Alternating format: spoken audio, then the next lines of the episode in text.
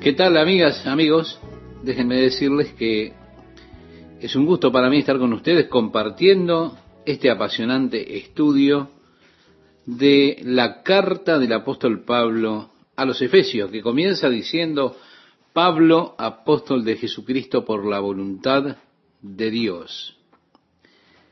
Mi amigo oyente, si usted estuviera escuchando o leyendo esta epístola, sería bueno que quitara de allí el nombre Pablo e insertara su nombre.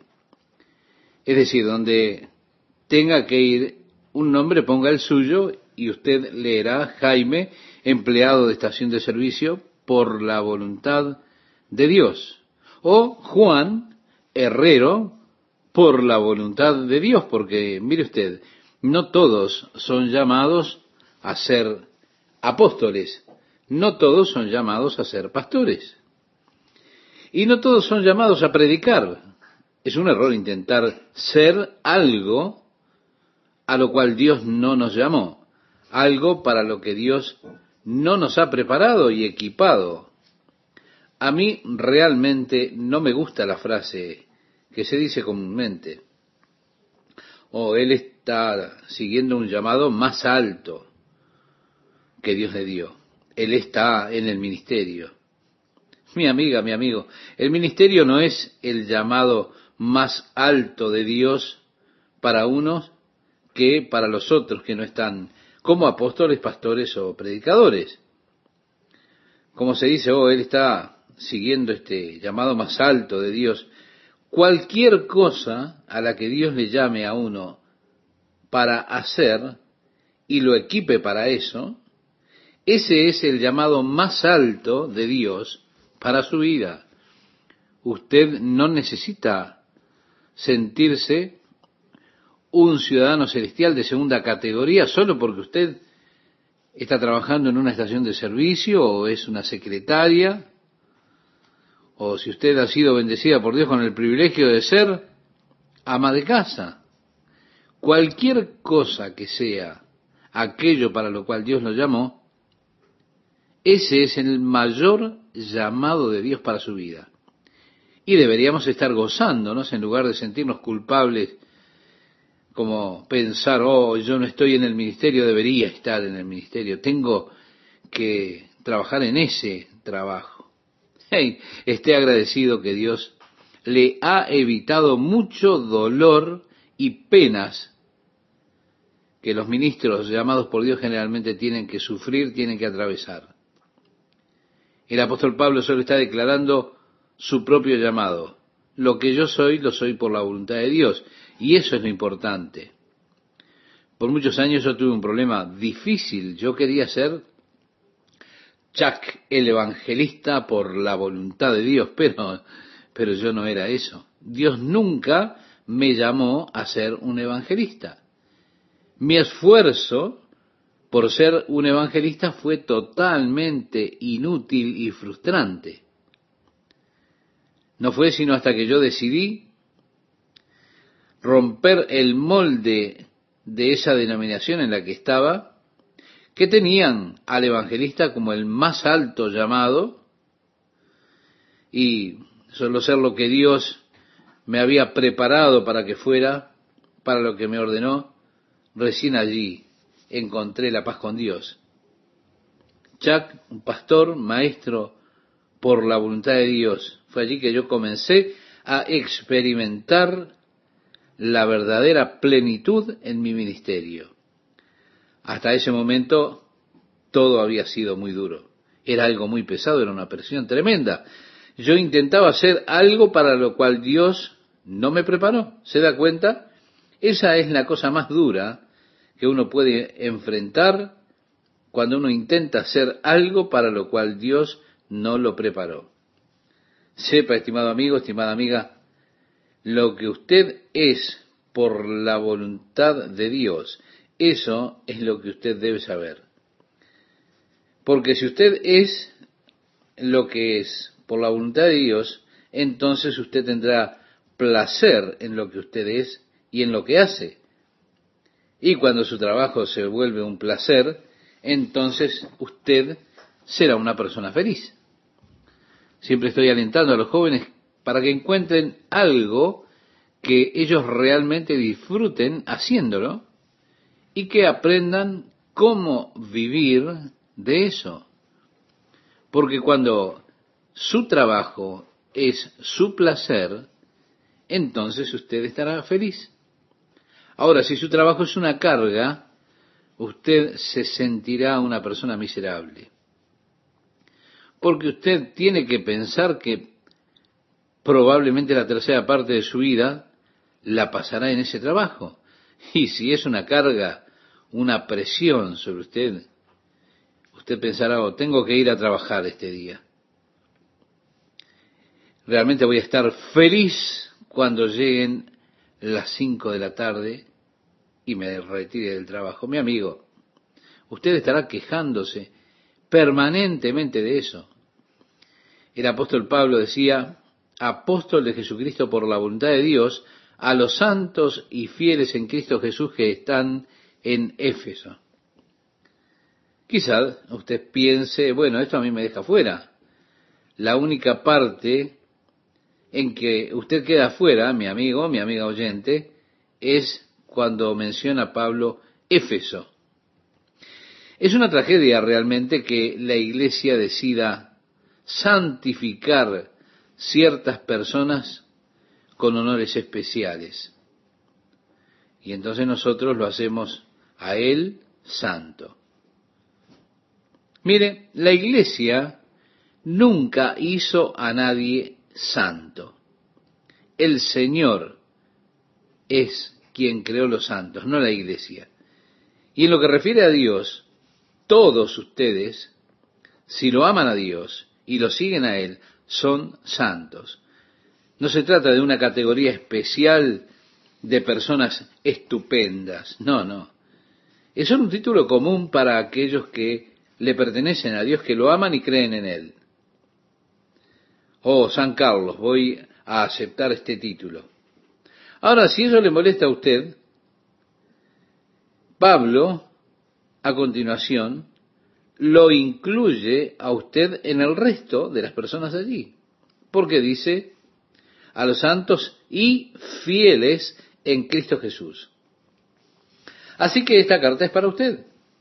En este primer versículo, él introduce realmente, con ese tono que hay detrás de toda la epístola, y está en las palabras en Cristo Jesús.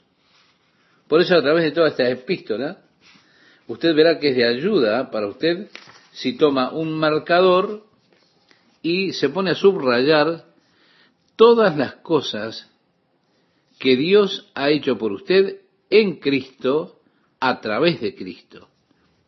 Usted encontrará esta frase, por ejemplo, en Él o la frase por quién, en quién, a través de quién, a través de él, todas estas cosas que usted es y tiene por medio y en Jesucristo. Usted encontrará en varias ocasiones a lo largo de la epístola estas expresiones. Así que esto casi se vuelve la palabra clave que ha de desbloquear la epístola, mientras Él le dice todo lo que usted es y todo lo que Dios ha hecho por usted, todo lo que ha de hacer por usted, todo lo que Dios quiere hacer para su bendición. Todo en Cristo Jesús. Así que mi amigo oyente, le animo a que vaya subrayando mientras avanzamos en nuestro estudio y esto ha de ayudarle a recordarlo de memoria. Luego continúa diciendo, gracia y paz a vosotros de Dios nuestro Padre y del Señor Jesucristo. Gracia y paz van juntos una y otra vez a lo largo de las cartas del apóstol en el Nuevo Testamento. Siempre son puestas estas palabras en ese orden, porque usted no puede tener paz con Dios hasta que experimente primero la gracia de Dios en su vida. Durante años yo caminé, en mi experiencia cristiana, sin conocer verdaderamente la paz de Dios en mi corazón. Yo estaba más bien en una relación laboral con Dios. Me esforzaba tanto, pero no tenía paz. realmente nunca tuve la seguridad de mi salvación hasta que entendí la gracia de Dios. Al descubrir la gracia de Dios y tener la seguridad de mi salvación, allí experimenté definitivamente la paz de Dios. Y eso fue glorioso. Esto pienso yo es una de las razones por las que enfatizo tanto en la gracia de Dios en mi ministerio. Es que trajo tanta paz y bendición a mi propia vida para experimentar luego servir al Señor durante años. Sí, gracia y paz a vosotros de Dios nuestro Padre, dice, y del Señor Jesucristo. Muchas personas piensan que este es el primer nombre o segundo nombre y apellido, pero no es así. El nombre era Jesús. Es la palabra griega que se utiliza en el hebreo con el nombre Yeshua. En hebreo Yeshua es un nombre que significa, es, Yeshua es una contracción de Jehová es salvación. Y eso es lo que significa. Es uno de esos nombres compuestos. Jehová o Yeshua. El nombre griego de esta expresión es Jesús. Así que ellos fueron instruidos, María y José, de llamar a aquel niño por el nombre Jesús. Y dijo el ángel, porque él salvará a su pueblo de sus pecados. ¿Se da cuenta? El Señor es salvación. Llámenlo Yeshua o Jesús en griego. ¿Por qué? Porque Él salvará a su pueblo de sus pecados. Ahora, la palabra Cristo, cuando decimos Jesucristo, es una palabra hebrea que significa eh, Mesías. Corresponde Cristo con la palabra hebrea Mesías para ser un poco más claro. Y nos habla de la misión de Jesús. Él es el Salvador prometido por Dios, el ungido, el Mesías. ¿Se da cuenta? Cuando decimos Señor, entonces estamos hablando de su título. El problema es que nosotros utilizamos todo como si fuera su nombre. Decimos Señor Jesucristo. En lugar de utilizar Señor como título, Jesús como nombre y Cristo como el Mesías, en ungido, el enviado de Dios. Y de esa manera muchas personas lo utilizan este nombre en vano, porque utilizan el término Señor como si fuera parte del nombre, en lugar de definirlo como el título, y eso cambia las cosas, porque habla de mi relación con Él.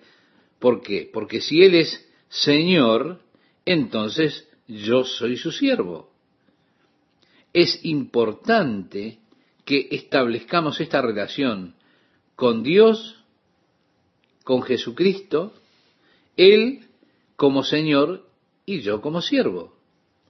Jesús decía en los días de su ministerio, ¿por qué me llaman Señor, Señor y no hacen las cosas que les digo? ¿Se da cuenta? Es una inconsistencia, una incongruencia. Aún así, ¿cuán inconsistentemente las personas llaman a Jesús Señor. ¿Por qué? Porque no obedecen sus mandamientos.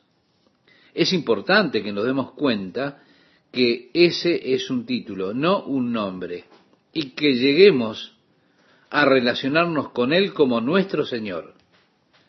Así decía el apóstol Pablo escribiéndole a los romanos en el capítulo 10, versículos 9 y 10 que si confesares con tu boca que Jesús es el Señor y creyeres en tu corazón que Dios le levantó de los muertos, serás salvo.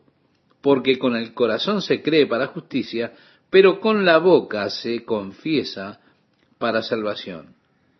¿Confesar qué? Precisamente que Jesús es Señor. Ahora, esto no puede ser una confesión vacía, porque muchos han de llegar a aquel día, ese día del juicio, diciendo, Señor, Señor, ábrenos. Y él dirá, nunca los conocí. Ah, pero yo te llamé Señor toda la vida. Sí, pero nunca me serviste. ¿Se da cuenta? Es el título que define la relación. Así que no tome esa palabra Señor a la ligera. Bien, ahora Pablo entra inmediatamente al asunto del cual él quiere hablar.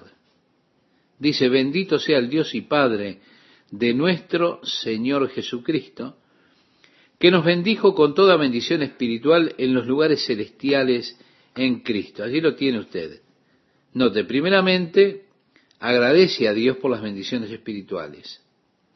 De hecho, hay muchísimas, demasiadas charlas en el día de hoy acerca de bendiciones materiales. Están aquellos que van por ahí respaldando cómo cada santo de Dios tendría que experimentar toda clase de bendiciones materiales. Y así los testimonios se trasladan siempre a bendiciones materiales. Sí, las personas testifican mucho de bendiciones materiales, pero Pablo está agradeciendo a Dios por las bendiciones espirituales.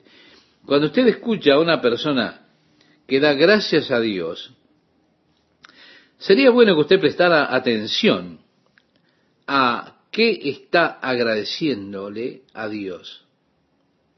Porque eso indica el lugar espiritual que tiene esa persona.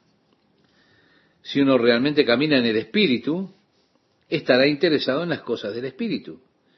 Y así estará agradecido a Dios por las bendiciones espirituales. Ahora, si una persona es un materialista, muy interesado en las cosas materiales, usted verá que siempre esa persona estará hablando de bendiciones materiales. Tenga cuidado con esas personas. Dice la Biblia que declaran que la santidad es una forma de prosperidad material. Y dice de los tales huid. Sí, el apóstol Pablo está agradeciéndole a Dios ahora por las bendiciones espirituales. Y pasará los primeros tres capítulos de esta carta enumerando esas bendiciones espirituales que tenemos nosotros en y a través de Jesucristo. Él dirá y nos dirá a nosotros durante estos tres capítulos lo que Dios ha hecho por nosotros. Y pienso que uno de los mayores problemas que existe en la iglesia de hoy día y que se levanta en el hecho de que en la iglesia siempre estamos escuchando lo que deberíamos estar haciendo nosotros por Dios. Mire, yo creí con esa clase de dieta, por decirlo de alguna forma. A cada reunión que iba parecía que se me estaba diciendo lo que debería estar haciendo por Dios, que yo no estaba haciendo lo que debía hacer por Dios. Y me sentía miserable, culpable permanentemente, porque estaba fallándole a Dios. Yo debería estar haciendo más por Dios, debería estar haciendo esto por Dios, aquello por Dios, lo otro por Dios. Habían muchas cosas que yo quería hacer, pero era débil. Debería haber orado más, así que los domingos en la noche allí iba y oraba a Dios. Yo voy a orar más esta semana, pero no lo hacía. Y me sentía culpable y al siguiente domingo por la noche iba otra vez, me arrepentía de no haber orado más esa semana, pero le decía, Señor, esta semana sí lo voy a hacer, ¿eh? Así que cada domingo en la noche tenía arrepentimiento por mi fracaso en esa semana y una nueva promesa. Yo tendría que haber leído más la Biblia. Dios, yo voy a leer más la Biblia. Eso debería haber hecho, pero no lo hice. Quería hacerlo. Sí, debí testificar más, pero no lo hice. Y siempre me sentía culpable porque había fracasado en ser o en hacer lo que debía estar haciendo para el Señor. La mitad de mi problema era que yo no sabía cómo hacerlo. Durante años, en mi ministerio, yo seguí aquel patrón que conocí de joven. Y estaba diciéndole permanentemente a las personas, lo que ellos tenían que estar haciendo para Dios. ¿Por qué? Yo quería ser un evangelista, quería ver almas salvadas, porque lo primero que yo tenía que reportar en mis reportes cada mes era cuántas personas habían sido salvadas ese mes. Y mientras ellos bajaban sus cabezas y se sentían culpables, pensaban, sí, he fallado a Dios. Y yo también pensaba lo mismo y decía, oh Dios, lo lamento, Señor, yo debí haber hecho más por ti. Sé que debería hacer esto, pero Dios no sé cómo hacerlo. Y las personas pensaban así también. Les ponía esa carga.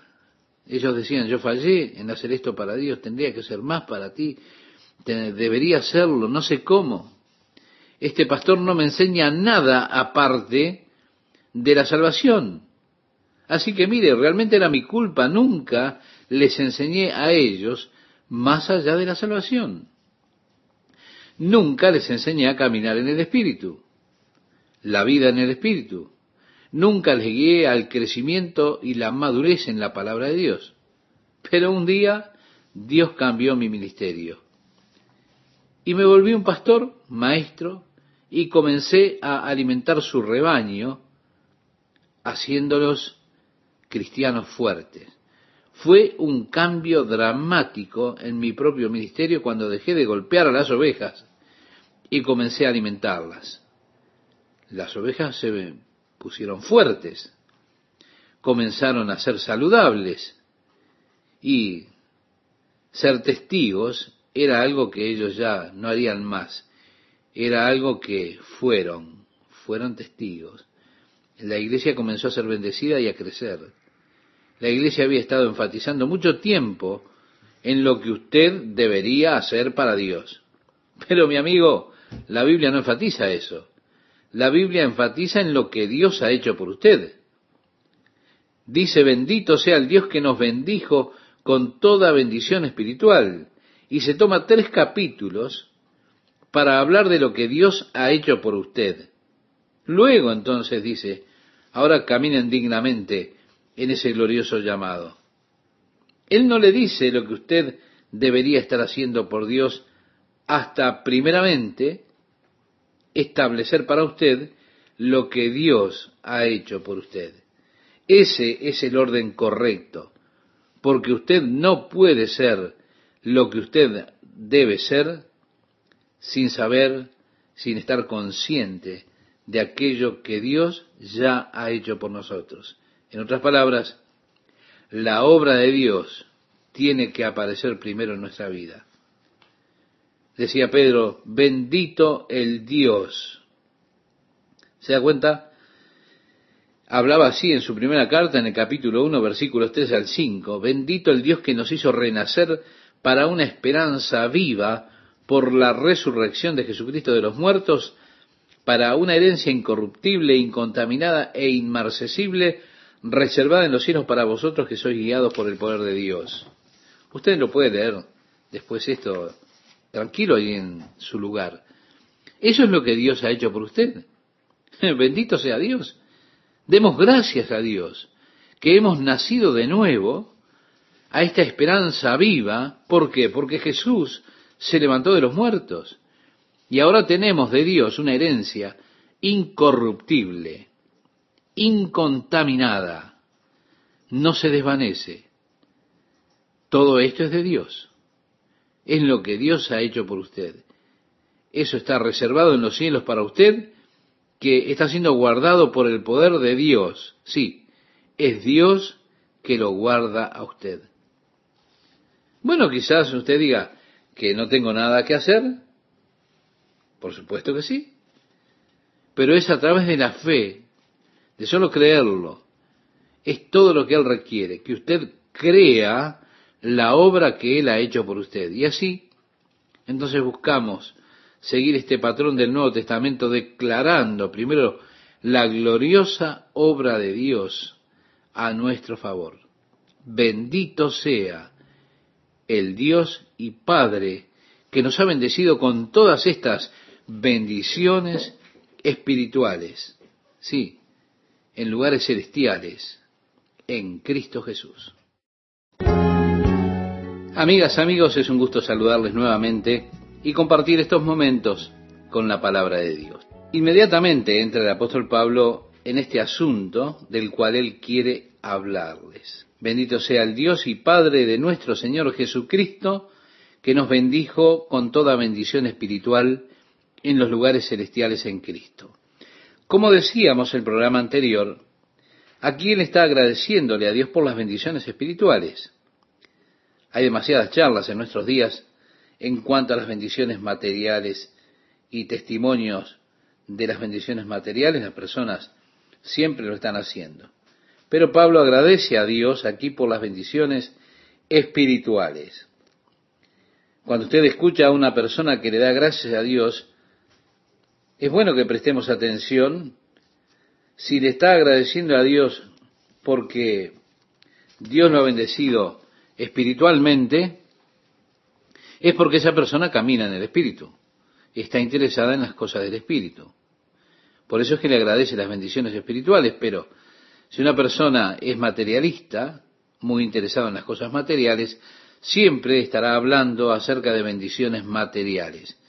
Y hay que tener cuidado, como mencionábamos en el programa anterior, con esas personas, porque ellos declaran que la santidad es una forma de prosperidad material y la Biblia dice que huyamos de esas personas.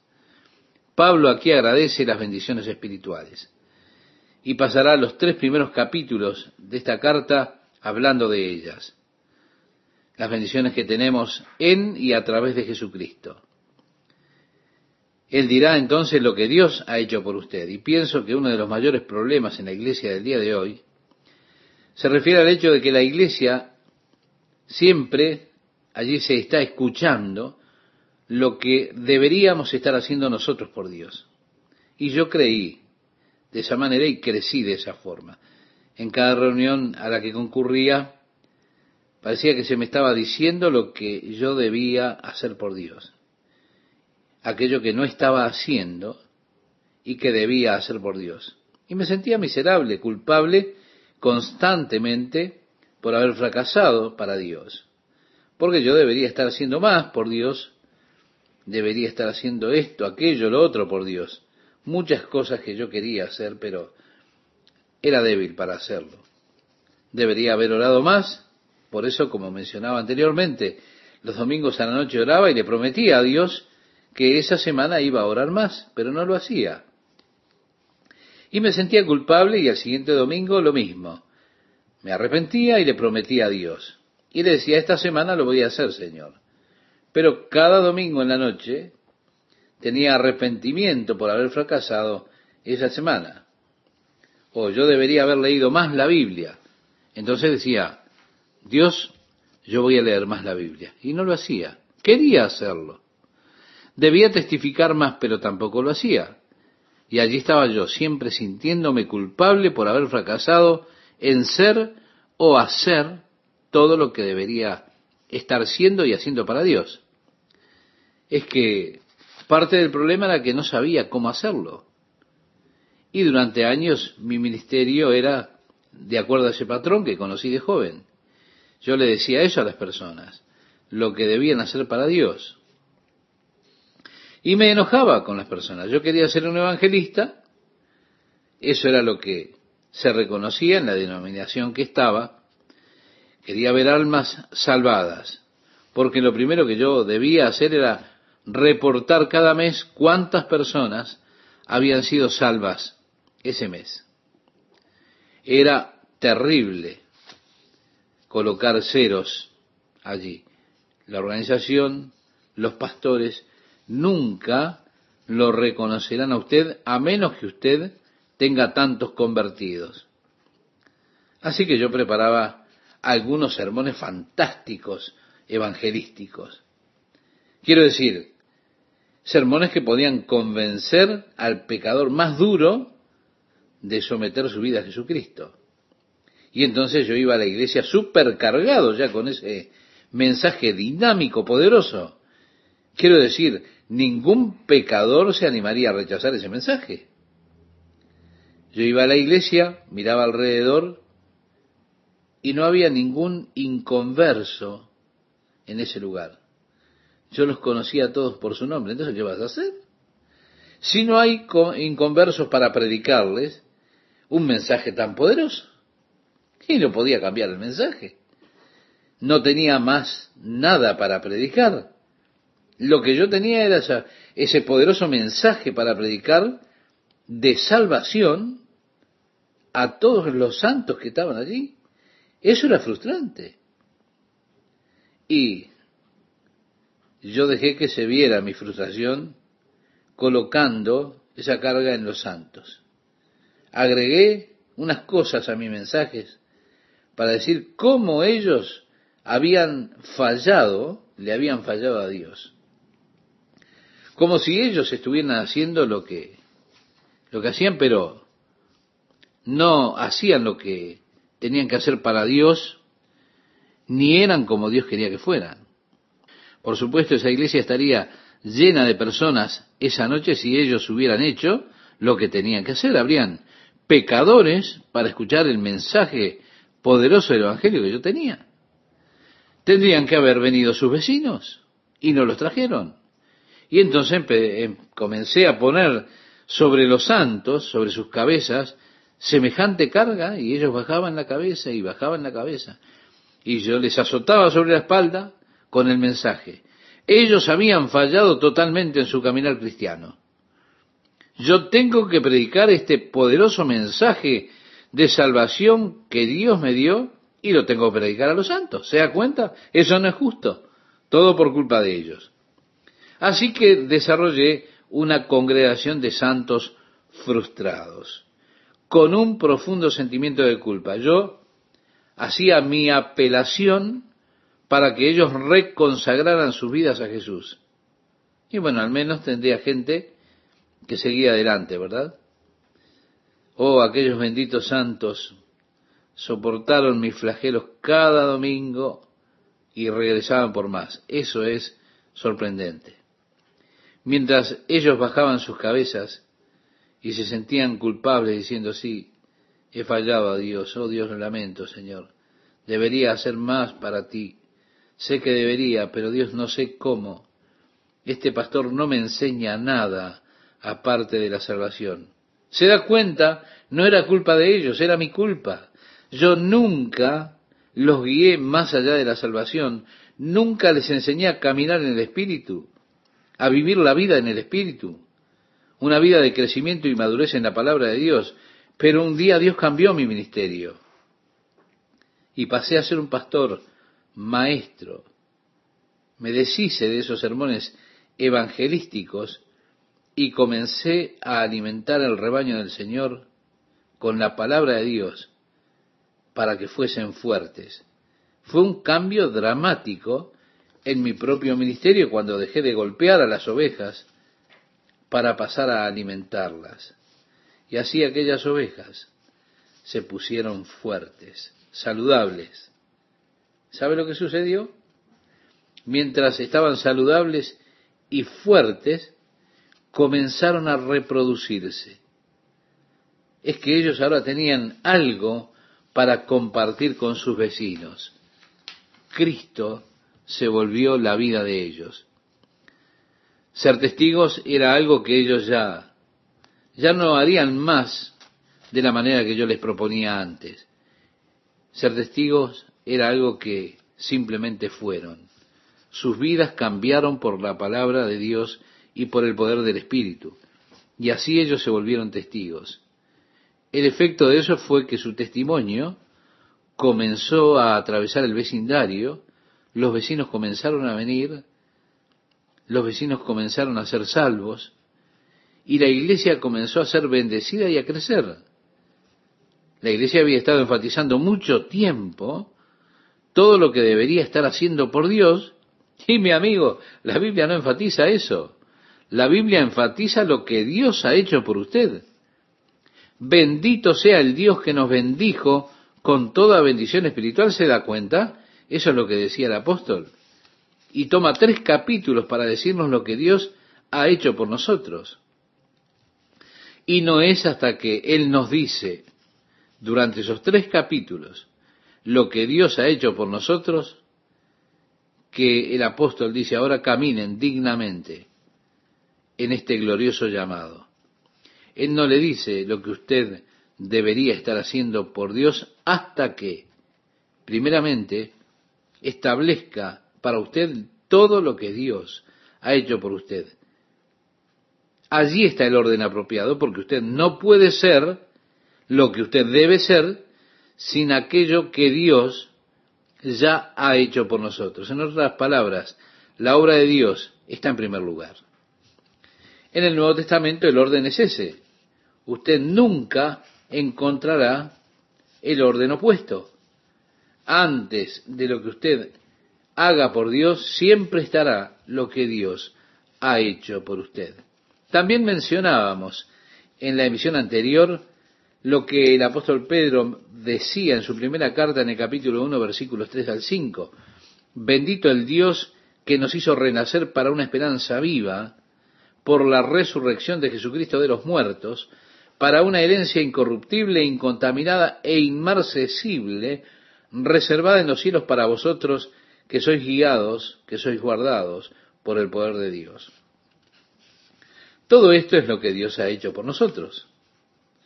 Así que bendito sea Dios y gracias, demos gracias a Dios, porque hemos nacido de nuevo a esta esperanza viva porque Jesús se levantó de la muerte.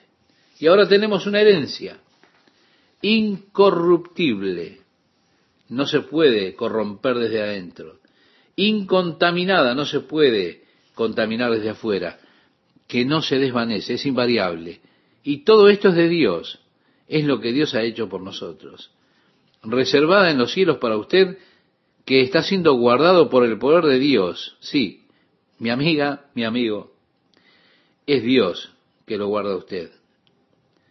Bueno, entonces usted quizás se pregunte, ¿será que no tengo nada que hacer?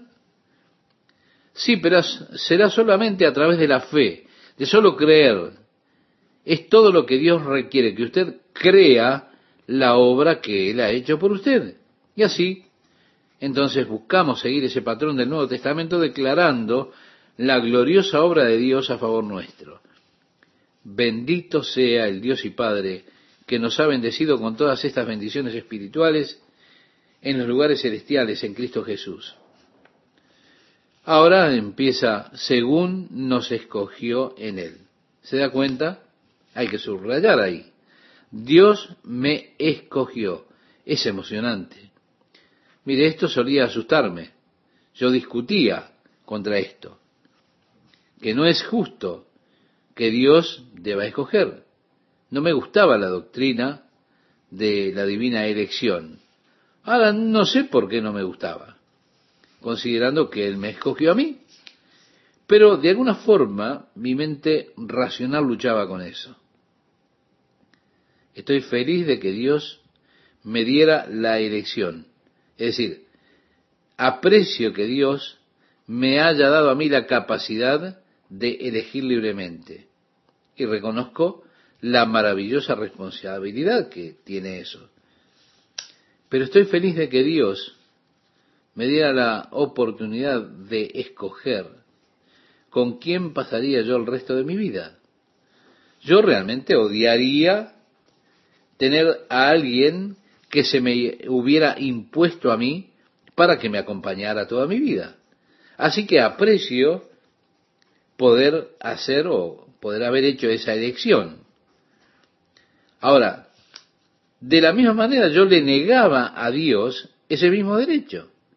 Dios, tú no tienes derecho de escoger con quién quieres pasar la eternidad. Pero aquí dice, según nos escogió. Es interesante que el apóstol tiene esto allí en la cabeza o encima en la lista. Creo que es apropiado, porque la cima de nuestra lista debería ser el hecho de que Dios nos ha escogido. Y qué bendición, qué gloriosa bendición es que Dios me escogiera a mí para pasar la eternidad con Él.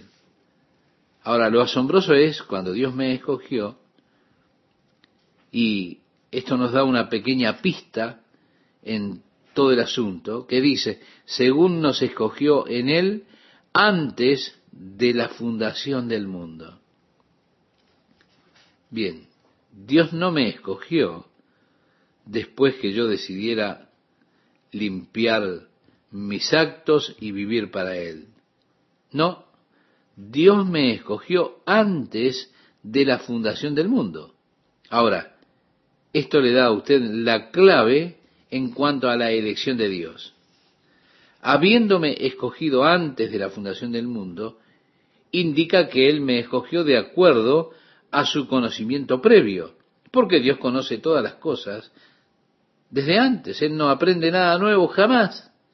Si Él tuviera que aprender algo nuevo, entonces Él no sabría todas las cosas.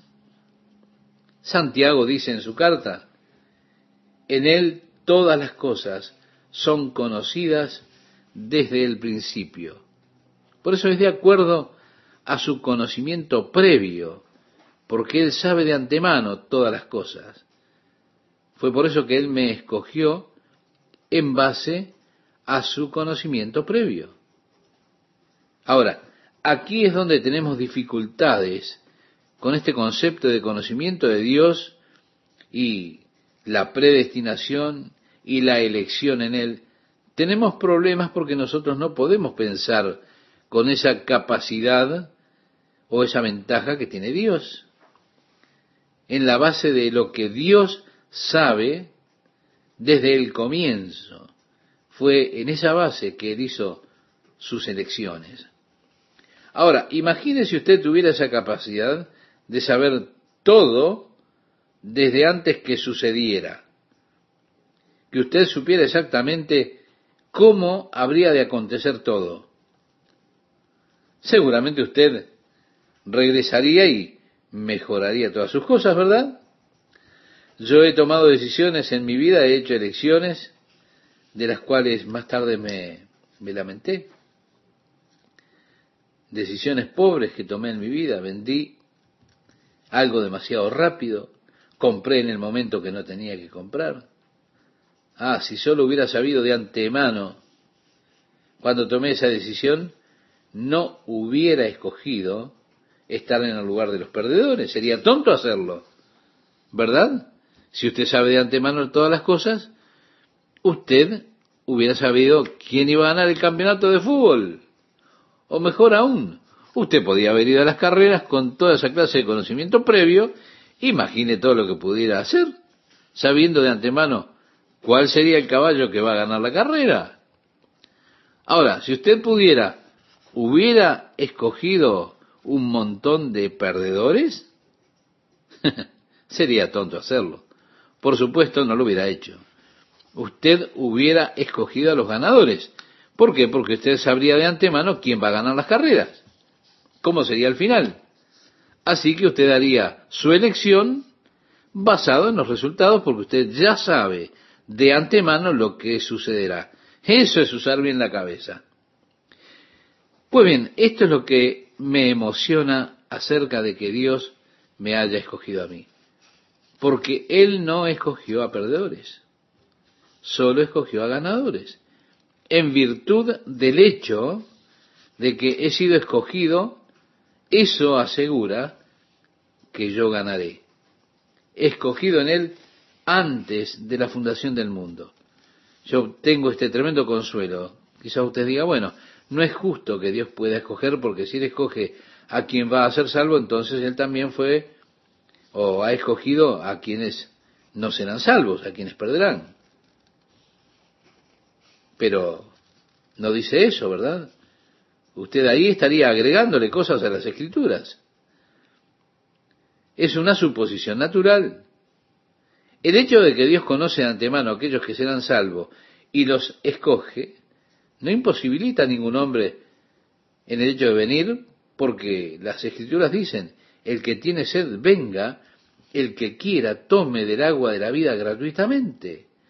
Así dice en Apocalipsis capítulo 22, verso 17. Nunca una persona ha venido a Dios y ha sido echada por Dios. No, no. Dios no dice, bueno, a ver, déjame ver, a ver cómo es. Lo siento, no, no. Tu nombre no está en la lista, así que pena. Pareces una buena persona, me hubiera gustado salvarte, pero hay algún error en los registros que están fuera de lugar, así que supongo que no, no, no, no, no lo pudiste lograr. La predestinación, elección divina, nunca excluye a ningún hombre. Usted dirá, pero a mí no me parece que me guste que Dios pueda hacer esa elección. ¿Por qué? Porque si Él escogió, bueno, ¿cómo sabe usted que Él no lo escogió? Yo no soy un cristiano. Bueno, ¿por qué usted no es un cristiano? Y porque no quiero serlo.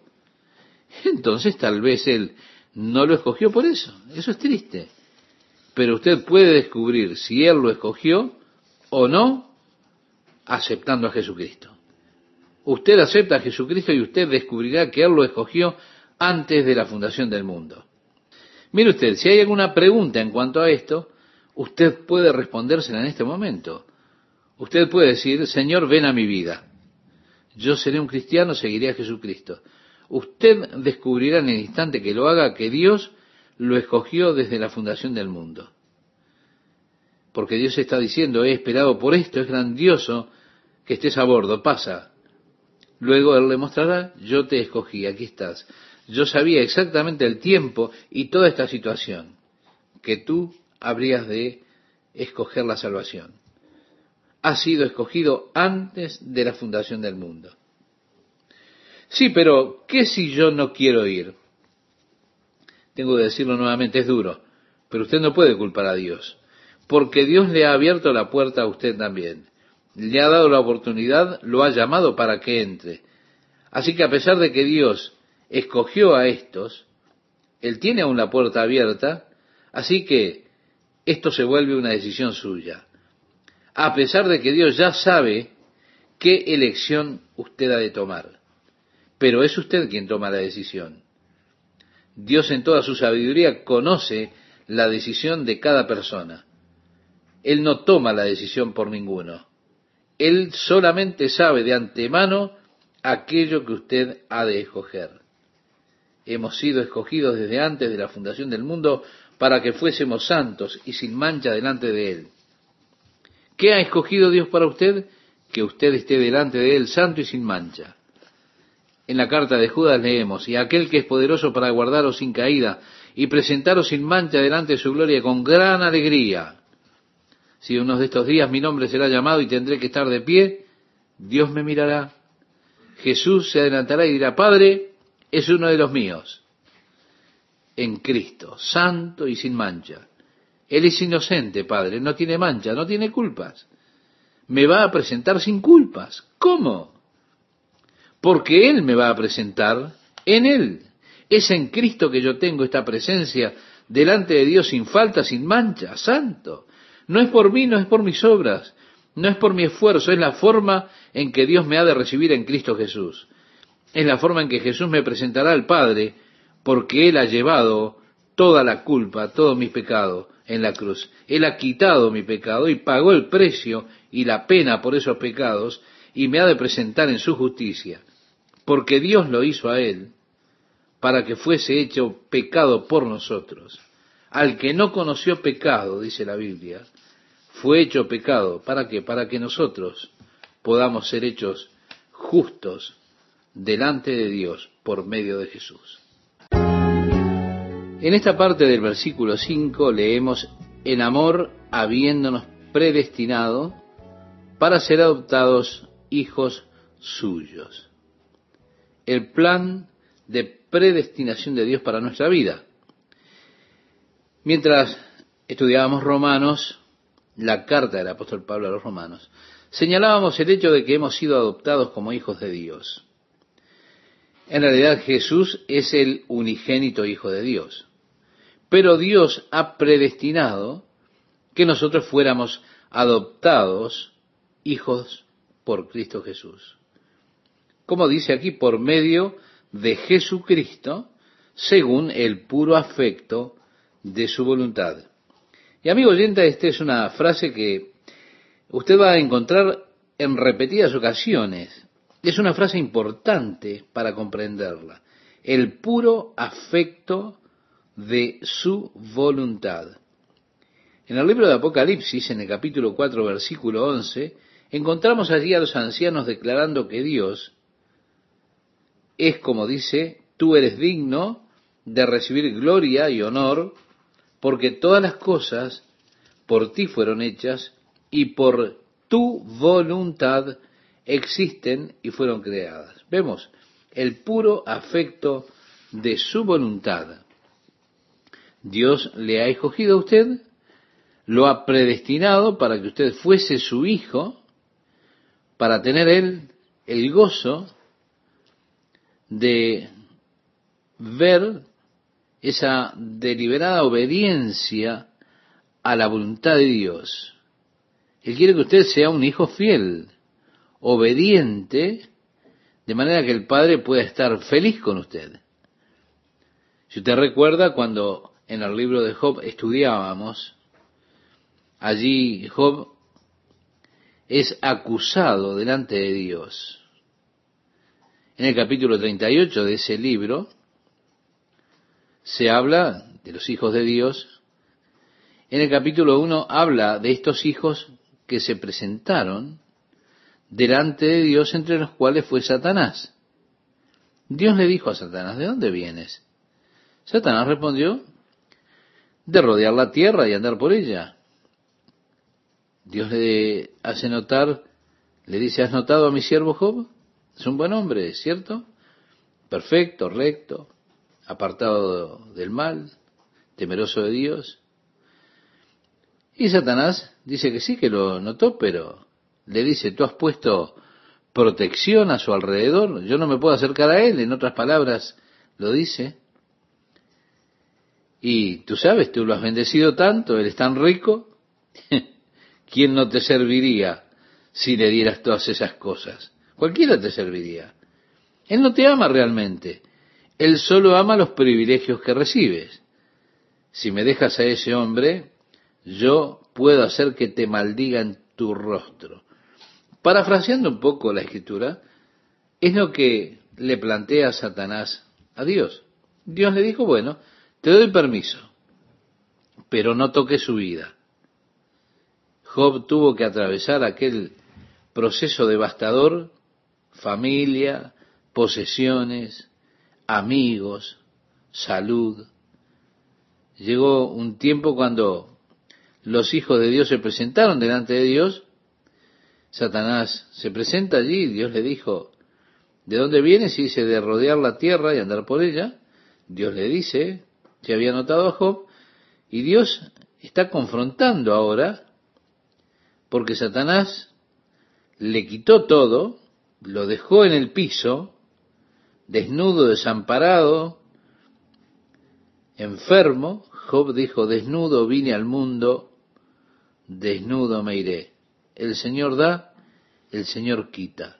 Bendito sea el nombre del Señor. Y Job no maldijo a Dios en todas esas cosas. No lo acusó neciamente. ¿Se da cuenta? Dios lo está confrontando. Le dice a Satanás, ¿has considerado a mi siervo Job? que no hay ninguno como él, es un buen hombre, es temeroso de Dios, apartado del mal. Dios estaba feliz, se complacía con Job. Eso es lo que Dios desea hacer en la vida de cada creyente, complacerse del amor y la obediencia que tengamos hacia Él. ¿Cómo lo hizo con Job? Según el puro afecto de su voluntad para alabanza de la gloria de su gracia. Es decir, para que Dios pueda ser alabado, pueda recibir gloria por esa gracia, tremenda gracia de Dios. Como dice a continuación, con la cual nos hizo aceptos en el amado. Sí, Dios nos ha aceptado en Cristo. Ahora, yo no tengo aceptación delante de Dios por mí mismo. No puedo salir y decir, hey Dios, yo soy Jack Smith, aquí está mi tarjeta de presentación, voy a entrar, quiero que me aceptes. Dios, mira que realmente me esforcé para venir. no tengo aceptación delante de Dios por mí mismo, solamente soy aceptado en Cristo, en el amado. Y cuando esté delante de Dios, estaré delante de Él en Cristo y como tal seré aceptado en el amado. Es decir, en Jesús, en quien tenemos redención por su sangre, dice el versículo 7. Aquí está, esta es la bendición. ¿En quién? En Cristo tenemos redención por medio o a través de su sangre, el perdón de pecados según las riquezas de su gracia. La idea de redención es la de adquirir algo otra vez. La idea aquí es de adquirir un esclavo del mercado que no pagó sus deudas y ha sido vendido como esclavo por su imposibilidad de pagar sus deudas. Ha venido alguien ahora, pagó sus deudas por él y lo redimió. Yo tengo una deuda que debo pagar, porque fui vendido como usted, estimado oyente, en esclavitud al pecado. Pero mire una cosa, Jesús pagó toda la deuda que yo tenía. Él me redimió de la esclavitud, de esa esclavitud a la vida en la carne, esclavitud al pecado, para que yo ahora me vuelva un hijo de Dios, perdonado por Él por medio de la sangre de Jesucristo. Qué glorioso es el perdón de mis pecados de acuerdo a esas riquezas de su gracia. Dice el versículo 8 que hizo sobreabundar para con nosotros en toda sabiduría e inteligencia, dándonos a conocer el misterio de su voluntad según su beneplácito, el cual se había propuesto en sí mismo Vemos nuevamente el puro afecto de su voluntad, los propósitos de Dios, y en esto Él nos ha hecho conocer el misterio de su voluntad. ¿Cuál es? Que Cristo en usted es su esperanza de gloria. Dice el verso 10, en la dispensación del cumplimiento de los tiempos, reunir todas las cosas en Cristo, así las que están en los cielos como las que están en la tierra. La intención de Dios es reunir a todo el universo nuevamente en la obediencia y sujeción a Jesucristo. En el comienzo Dios creó los cielos y la tierra. Había un solo gobierno en el universo, era el gobierno de Dios, el gobierno de la luz y de la vida. Toda criatura en el universo fue creada por Dios y estaba en armonía con Dios, sujeta a Dios, un universo hermoso, glorioso, lleno de luz y de vida. Pero un día, una de esas gloriosas criaturas de Dios, que era perfecta en belleza y sabiduría, perfecta en todo sentido, decidió que quería ser igual a Dios, que habría de exaltarse a él mismo sobre los otros ángeles para ser como Dios. Y en esa rebelión contra la voluntad de Dios, llegó un segundo gobierno en el universo. Satanás como principal en el gobierno de la muerte y de las tinieblas. Un gobierno que está en discrepancia con el gobierno primero, en rebelión con él.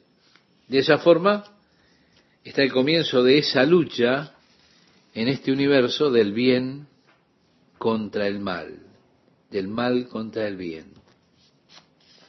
Hemos llegado al tiempo, nacido en ese planeta, que resulta ser una clase de centro del conflicto, hemos nacido en un conflicto espiritual.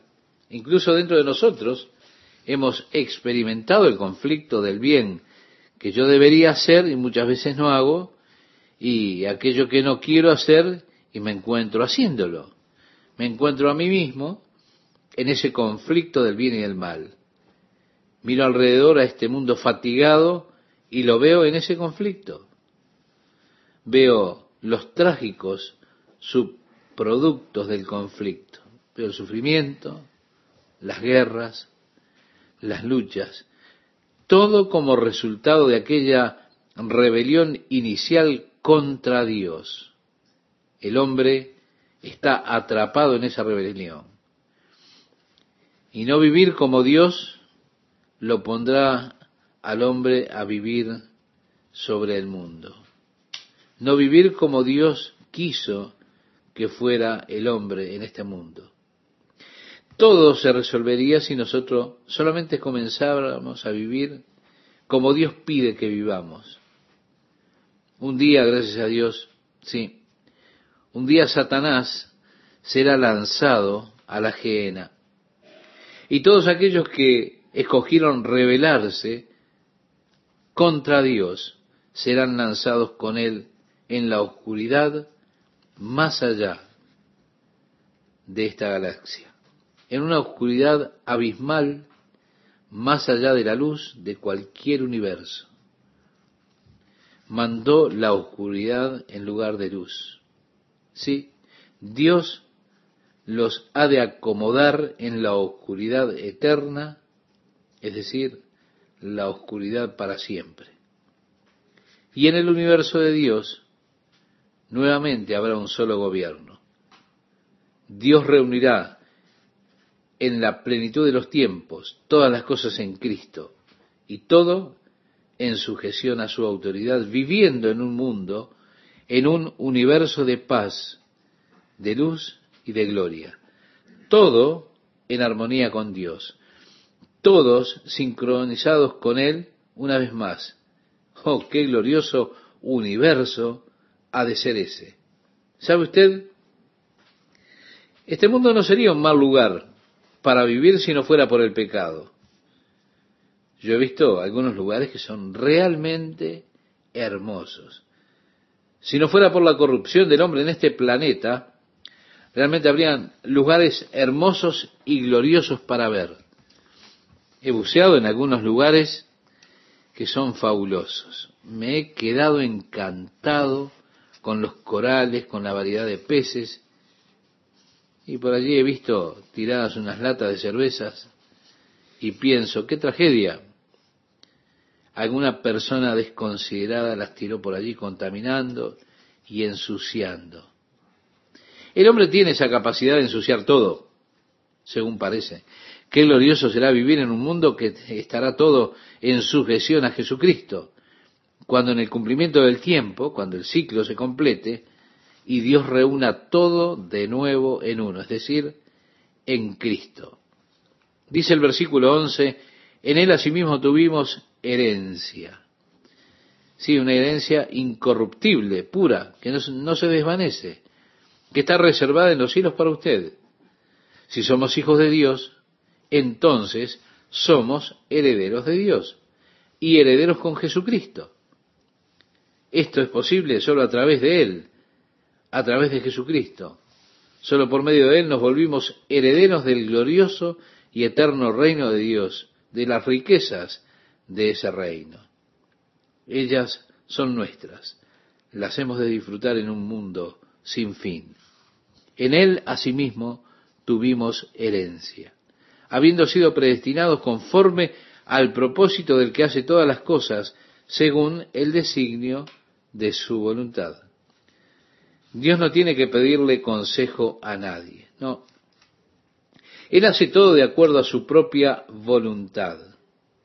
Sus propósitos que Él se ha propuesto, ellos han de suceder, permanecerán. Los propósitos de Dios no pueden ser abatidos. Aquello que se propuso Dios ha de suceder. Y gracias a Dios que Él se ha propuesto que yo comparta con Él ese reino glorioso. Oh, gracias a Dios por sus propósitos. Los propósitos eternos de Dios, los cuales Él se ha propuesto en sí mismo por el consejo de su propia voluntad. ¿Para qué?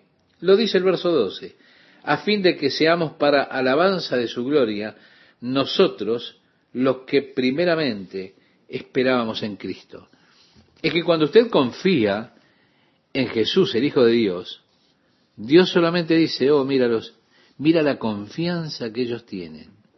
Muchas veces es probada esa confianza. ¿Confiaré en Dios cuando las cosas van mal? ¿O solamente confío en Dios cuando todo va color de rosas de maravilla? Y entonces yo digo, ah, amigo, la vida es, es buena, es maravillosa. Señor, confío en ti, en todo, pero ¿confío en Dios cuando las cosas se ponen duras? ¿O confío en Él solo cuando puedo comprender lo que Él está haciendo? ¿Puedo confiar en Él cuando no entiendo lo que sucede? Muchas veces Dios permite que esté en situaciones que no comprendo para ver si mi confianza realmente es genuina. Al confiar en Él en esos momentos oscuros, difíciles, de sufrimiento, esos lugares que aparecen las dudas, cuando yo confío en Él en esos momentos, realmente eso trae mayor alabanza a su gracia, más que cuando solo confío en Él en los buenos tiempos. Mi confianza en Jesús.